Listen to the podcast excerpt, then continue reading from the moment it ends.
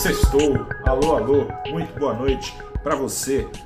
Aí do outro lado, eu sou o repórter Gustavo Ferreira do ValorInvest.com. Começa agora o seu saldo deste dia 20 de janeiro de 2023. Já está acabando janeiro, né? Ao mesmo tempo que foi rápido, muita coisa aconteceu nesse primeiro ano de 2023 e eu venho de dizer que nesta semana Acabou mais uma semana de morde a sopra do governo com o mercado. Os assoprões bastaram para a bolsa subir na semana, mas não trouxeram alívio no câmbio. Bolsa subiu na semana, com os assoprões ajudando as ações aqui no Brasil, o principal índice da bolsa, a acompanhar o ritmo de crescimento, pelo menos esperado, para a China em 2023. O Ibovespa teve uma queda nessa sexta-feira de 0,78%, mas subiu na semana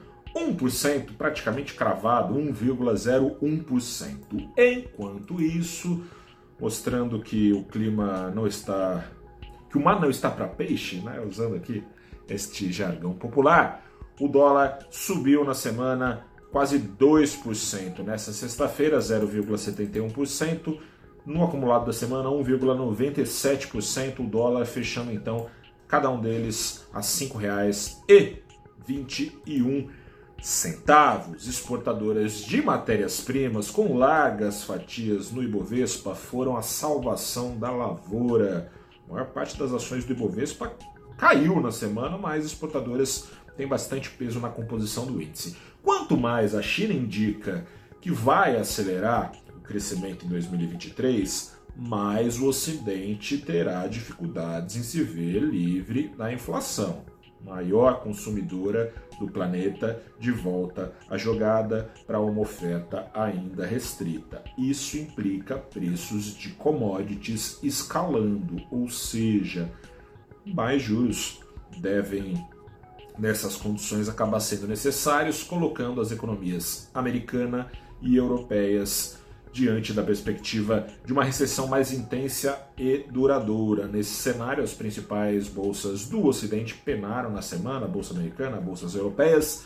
As emergentes, no entanto, essas tiveram vida mais fácil quanto menores foram os riscos particulares de cada um desses países. No caso do Brasil, as ações de empresas vendedoras de commodities foram grandes beneficiadas, commodities metálicas e petróleo em especial, e ainda mais em especial a Petrobras.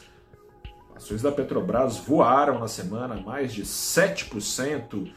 Não fosse a insegurança nutrida para o futuro da economia brasileira, nutrida pelo governo, talvez subisse mais, subisse com maior facilidade o Ibovespa, não foi o caso porque as perspectivas de juros na curva de juros futuros foram aquecidas. A semana começou com o mercado já desconfiado, recebeu sim de braços abertos as propostas de ajuste fiscal do ministro da Fazenda Haddad. No entanto, embora seja considerado um bom sinal, não há clareza sobre a predisposição do presidente Lula em acatar as medidas desejadas pelo ministro Haddad, que são medidas potencialmente impopulares, caso de acabar com a desoneração, o desconto em impostos nos combustíveis. No começo do ano, Haddad queria que já não tivesse mais, Lula prorrogou por mais 60 dias. De todo modo, Haddad teve lá em Davos, no Fórum Econômico Mundial, foi bem recebido o seu discurso ou os seus discursos, o mercado se aliviou ali na altura de terça, quarta-feira. Haddad prometia, então, promete ainda, né, um novo arcabouço fiscal que seja confiável, que traga estabilidade à dívida federal ao longo do tempo. Para quando? Para abril. Promete também reforma tributária, deve vir fatiada de acordo com a Haddad. A vontade do governo é que esta primeira fatia esteja aprovada no primeiro semestre isso tudo trouxe alívio, mas o presidente não é Haddad, o presidente é Lula e ao longo da semana Lula estremeceu o mercado, em especial reclamando da meta de inflação, segundo ele, é baixa e que, de acordo com ele, se não fosse tão baixa, os juros não estariam tão altos, como se essa fosse a razão, dos juros altos e não da insegurança fiscal nutrida já pelo antigo governo, alimentada, turbinada por este governo, quando Lula resolve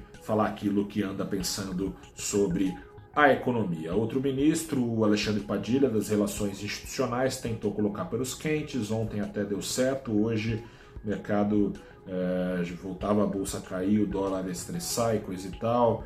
De acordo com Alexandre Padilha, o governo não vai interferir na política monetária, vai deixar do jeito que está.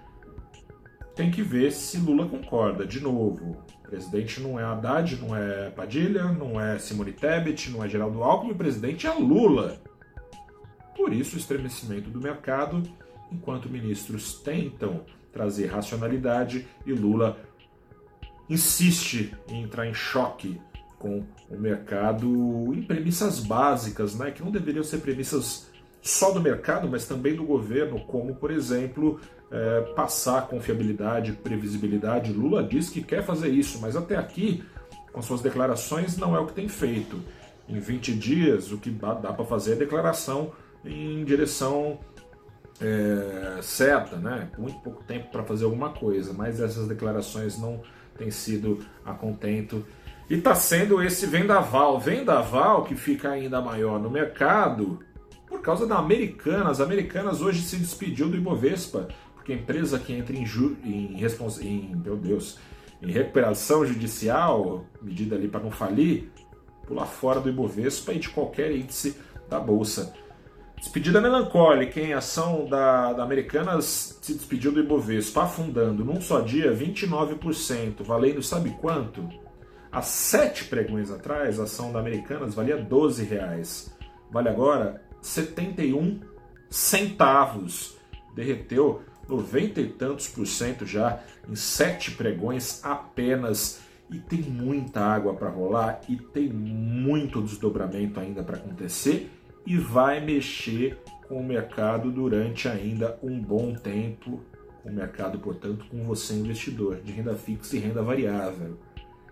Quer saber que lições deixa para os investidores esse caso Americanas e no que prestar atenção até é, daqui para frente e mais desdobramentos dessa novela? Se você quer saber, você não pode perder o próximo programa abrindo os trabalhos às 9 horas desta próxima segunda-feira, 9 da manhã. Então, no próximo dia 23 de janeiro estaremos eu, Marília Fontes, que é sócia fundadora da Nord Research, e também o Flávio Conde, que é analista da Levante, analista de ações. Estaremos passando a limpo esse caso Americanas e as lições que ficam para investidores, ao vivo no canal do Valor Invest no YouTube, no Instagram, no LinkedIn, no Facebook, no Twitter.